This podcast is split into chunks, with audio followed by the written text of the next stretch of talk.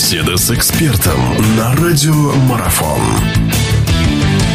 Продолжается, друзья, наша беседа. У нас в гостях Сергей Николаевич Ильевич. Мы подводим итоги баскетбольного сезона в России. Сергей Николаевич, вы говорили мне в прошлый раз перед началом этой серии, что это, ну, я так понимаю по вашим словам, это действительно прорыв для периферийного баскетбола, вы так это назвали. Я сейчас хочу спросить о прорыве тренерском. Для Лукича, для Зорна Лукича, который, кстати, невзирая ни на что, ну, другой тренер был закрылся, да, не стал бы ничего говорить. Нет, Зоран так, он достаточно неплохо по-русски разговаривает. Он очень позитивно все это оценивал оценивал и абсолютно объективно э, называл все ошибки, все то, что не получалось. Как тренер этот специалист, он же безусловно вырос. Ну, не только вырос. Вы поймите одно, что э, он и был хорошим тренером, но э, сейчас вот в этой ситуации, вы поймите, обыграть Химки э, 2-0 на их площадке и не дать ни одной победы сделать на своей площадке, это очень дорого стоит. Как бы Химки не были готовы, я еще раз говорю, как бы они не были готовы, это уже проблемы тренерского штаба, я считаю, в Химках, потому что не подготовить команду э, к таким играм, я считаю, это ну, ну просто какой-то вот абсурд.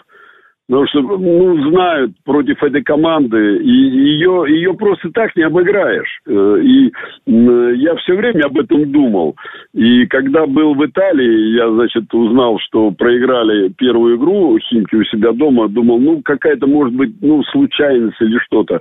А потом я увидел, что это не случайность, это закономерно, потому что две игры подряд э, у себя дома проигрывают, ну, я считаю, очень хорошей команде это, ну, непристойно. Ну, нельзя этого делать, потому что здесь, наверное, все-таки ошибка заключалась в самой подготовке команды, которая готовилась к, к этому плей-оффу.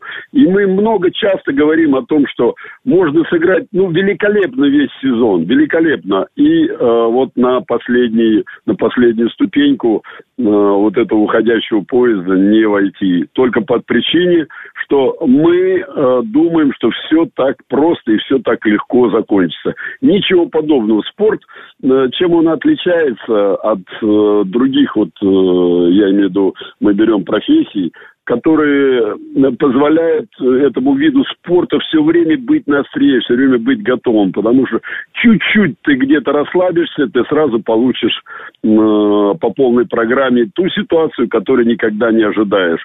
Но ее надо ожидать, и все заканчивается только с последним финальным свистком. Вот тогда-то, да, ты можешь вздохнуть свободно и сказать, я сделал то, что я хотел э, видеть э, в конечном результате. К сожалению, мы не увидели ни у локомотива э, Кубани той, э, значит, процедуры, которая бы позволила ей вздохнуть свободно, ни у Химок то же самое, который позволил бы сказать, да, я сделал все для того, чтобы я достиг этого результата. А Нижний Новгород боролся до конца, не в зависимости от той ситуации, которая бы происходила на площадке. И что самое важное, что там играли те игроки, которые нам нужны в сборной, там играли русские игроки. Меня вот это порадовало больше всего, потому что я не зря вам говорил, э, почему я горжусь периферийными э, командами, которые не могут позволить себе держать э, дорогих иностранцев. Они могут э, акцентировать внимание все-таки на э, группу игроков, которые э, выходцы из России. И меня вот это радует, потому что мы увидели ту команду, которая будет представлять, ну, половину, я думаю, из той команды будет представлять сборную э, России на э, подготовку к чемпионату Европы. Вот это вот э, большое достижение, все-таки, я считаю, периферийных команд. Продолжение беседы через мгновение. Оставайтесь на радиомарафон.